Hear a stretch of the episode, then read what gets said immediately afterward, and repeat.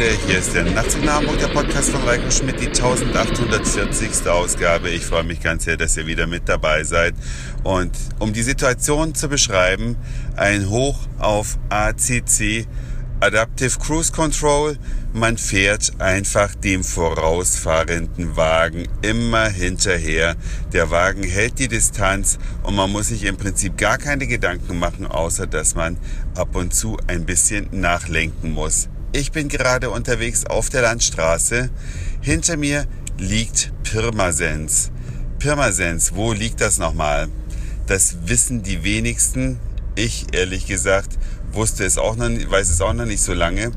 Man hat ein paar Mal gehört irgendwie, aber so richtig verorten kann man es nicht. Und die Stadt hat durchaus auch eine Geschichte, die uns alle ein bisschen beeinflusst hat, wenn auch nicht so wesentlich, wie ihr das jetzt vielleicht denkt. Napoleon hat einst hier seine Armee mit Schuhen ausstatten lassen, mit Stiefeln. Die wurden hier produziert und in Folge hat sich Pirmasens zum Schuhmecker Deutschlands gemausert. Die industrielle Revolution half noch ein bisschen nach, dass Pirmasens irgendwann mit den umliegenden Gemeinden gemeinsam 800 Schuhfabriken hatte.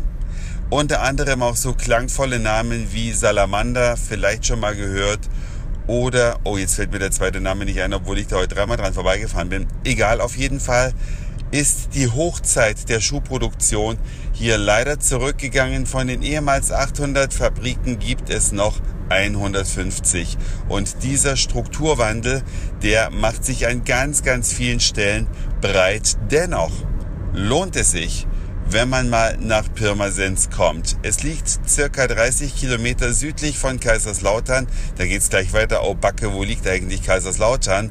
Das liegt wiederum südlich von Mannheim, welches südlich von Frankfurt liegt. Also Frankfurt am Main, ein bisschen nach unten. Nach etwas mehr als zwei Stunden ist man in Kaiserslautern und eine halbe Stunde später ist man in Pirmasens und da ist man dann auch schon kurz vor der französischen Grenze, eigentlich schon ziemlich dicht davor. Danach kommt das Elsass. Ja, und da gibt es aber einige Dinge zu entdecken und deswegen möchte ich für die kleine Stadt Pirmasens mal eine Lanze brechen. Ich habe mir da heute bewusst einen touristischen Tag ausgeguckt, um diese Stadt anzuschauen.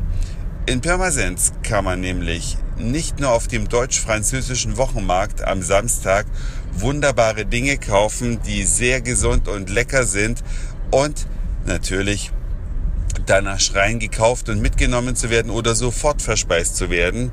Man kann durch die wirklich nette Einkaufszone gehen, die ungewöhnlich gestaltet ist. Man sieht also, Pirmasens ist eine Stadt, die mal richtig Geld hatte, wobei ich nicht weiß, ob sie nicht immer noch Geld hat, aber allein die Gestaltung der Brunnenanlagen in der Innenstadt zeigt, dass hier mal ein bisschen Geld vorhanden war. Ein bisschen mehr als vielleicht gewöhnlich oder in einer Stadt dieser Größe. Obwohl kann man Größe überhaupt verwenden, ist ja doch eine kleine Stadt. Aber darum geht's mir gar nicht. Es gibt einen wunderbaren Park, den Strecktalpark mit kleinem Gewässer, mit vergnügten Entenfamilien, die am Ufer langwatscheln und dann mündet das alles an einer terrassenartigen Anlage, die den Berg nach oben führt, zum Dynamikum. Ein wirklich sehenswertes Technikmuseum, welches zum Mitmachen einlädt, wo man physikalische Zusammenhänge, die man in der Schule vielleicht früher nie kapiert hat, spielerisch erleben kann. Und dieses Museum richtet sich explizit auch an Erwachsene. Das ist also kein Quatsch für Kinder. Für die ist es, wenn sie zu klein sind, eher nicht so gut geeignet. Aber ich sag mal so, für Kinder ab zehn Jahre bis 100 Jahre ist es auf jeden Fall ein äußerst geeignetes Museum mit vielen Experimenten zum Durchschauen zum Rätselraten mit einem kleinen Museumsshop, wo man nette Kleinigkeiten kaufen kann und natürlich dem obligatorischen Museumscafé, wo es eine ziemlich große Auswahl gibt. Sonst gibt's da ja immer nur abgepacktes Industriegelumpe, also eingeschweißtes Eis und so weiter und Pommes maximal noch. Aber hier gab es wirklich auch frisch zubereitete Speisen, was man in Museen eher selten hat. Also das Dynamikum in Pirmasens ist eine Reise wert und für mich sogar ein Grund, nochmal wiederzukommen und der alleinige Grund, auch da mal explizit nur hinzufahren.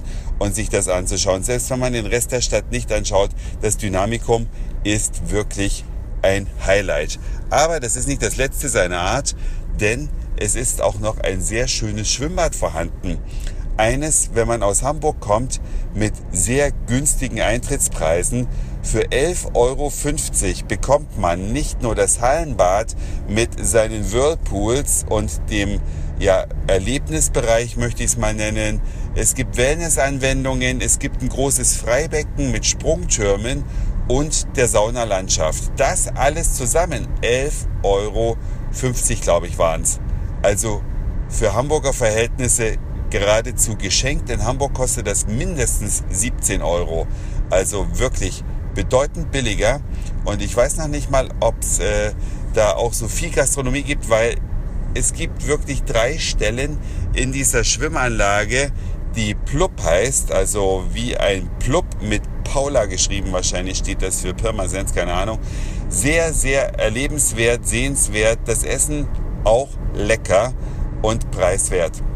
Also wirklich was so, um den ganzen Tag zu verbringen, hier in der Nähe vom Elsass, südlich von Kaiserslautern. Pirmasens, eine Stadt, die keiner auf der Uhr hat, außer wahrscheinlich der Leute hier in der Gegend, die drumherum wohnen, aber durchaus sehens- und erlebenswert. Das war's für heute. Dankeschön fürs Zuhören, für den Speicherplatz auf euren Geräten. Ich sag Moin, Mahlzeit oder guten Abend, je nachdem, wann ihr mich hier gerade gehört habt. Und vielleicht hören wir uns schon morgen wieder.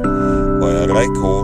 Und ich fahre jetzt einfach schön weiter mit ACC, dem kleinen Opel Corsa vor mir hinterher.